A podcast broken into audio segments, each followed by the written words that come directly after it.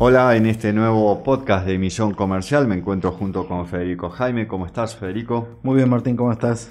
Y vamos a hablar sobre multiplicar las exportaciones a partir de un informe de Marcelo Elizondo, titular de la consultora DNI, de un artículo publicado por Telam respecto a las retenciones, también un artículo de Nicolás Soldatich y de Ana Belén Eulech, en uno en el diario Cronista y en el otro en el diario La Nación. Bien, de acuerdo al último estudio de Marcelo Elizondo respecto al posicionamiento de las empresas argentinas exportadoras, el último año en que el comercio mundial operó en total normalidad fue el año 2019. Pero si se analizan las exportaciones en nuestro país, detectamos que solo tres empresas argentinas lograron exportar por más de mil millones de dólares anuales, mientras que solo 59 pudieron hacerlo por más de 100 millones de dólares. Y estas son cifras que se repiten en años convencionales sin pandemia. Además, en los últimos 10 años en Latinoamérica, la cantidad total de empresas que exportaron creció un 11%, con casos de altos crecimientos como Paraguay un 16%, Colombia un 13%, Brasil un 10%. Sin embargo, en este lapso la cantidad de empresas exportadoras en Argentina decreció más del 25%. Solo en tres países de la región aquel número también descendió. De acuerdo a Elizondo, una de las razones por las cuales nuestro país tiene esta mala performance exportadora es que son muy pocas las empresas argentinas que participan en cadenas globales de valor, en las que se trabaja con socios diversos más allá de las fronteras. A esto debemos agregar también el alza de los impuestos a las exportaciones, las restricciones administrativas a algunas ventas al extranjero, así como las limitaciones a importaciones y el poco acceso a las divisas extranjeras para empresas con compromisos externos. Estos son todos obstáculos a las exportaciones y son la principal causa del pobre desempeño exportador argentino. Argentina tiene un escaso vínculo con el contexto externo. De hecho, una variable que pocas veces tenemos en consideración es la escasa cantidad de empresas argentinas que invirtieron de manera significativa fuera de nuestro territorio. La inversión extranjera directa relevante no es solo la receptiva, sino que también es importante la inversión emisiva, es decir, la que las empresas realizan fuera de sus países.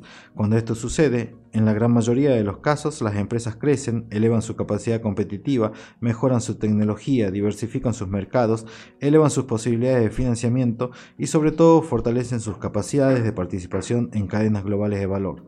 Esto decanta en una mejor inclusión en sus países de origen por su mejor estructura internacional.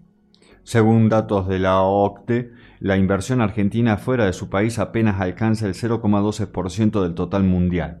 Es consecuencia de ello que entre las multinacionales de origen latinoamericano o multilatina, solo eh, la Argentina tiene siete empresas. Hay más multilatinas provenientes de México, Brasil, Chile, Colombia o Panamá. Ante esto, concluye Elizondo, una debilidad pocas eh, veces apuntada que padecemos en Argentina es la escasísima cantidad de empresas internacionales.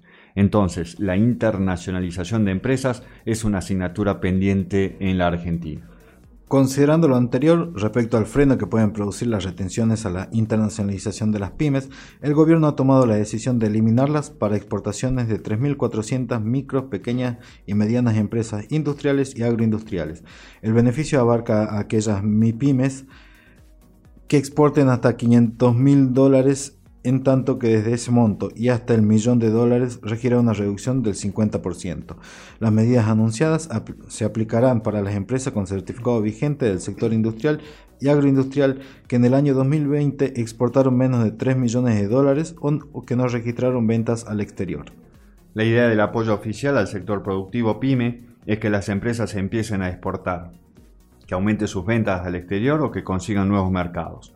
En este sentido, además de las capacitaciones, existen nuevos financiamientos, donde ya hay más de 10 líneas de crédito por 80 mil millones de pesos a tasas subsidiadas. Con estos estímulos al desarrollo de exportaciones y nuevos mercados, lo que se busca es atraer divisas, ya que por el periodo de pandemia el otro sector generador de divisas, el turismo, se encuentra en pausa. En próximos programas, aquí en Misión Comercial, vamos a estar profundizando sobre programas puntuales impulsados por diversas instituciones internacionales, nacionales y provinciales respecto al apoyo de las pymes exportadoras. Me parece que es hacia podemos y debemos apuntar aquí en Misión Comercial.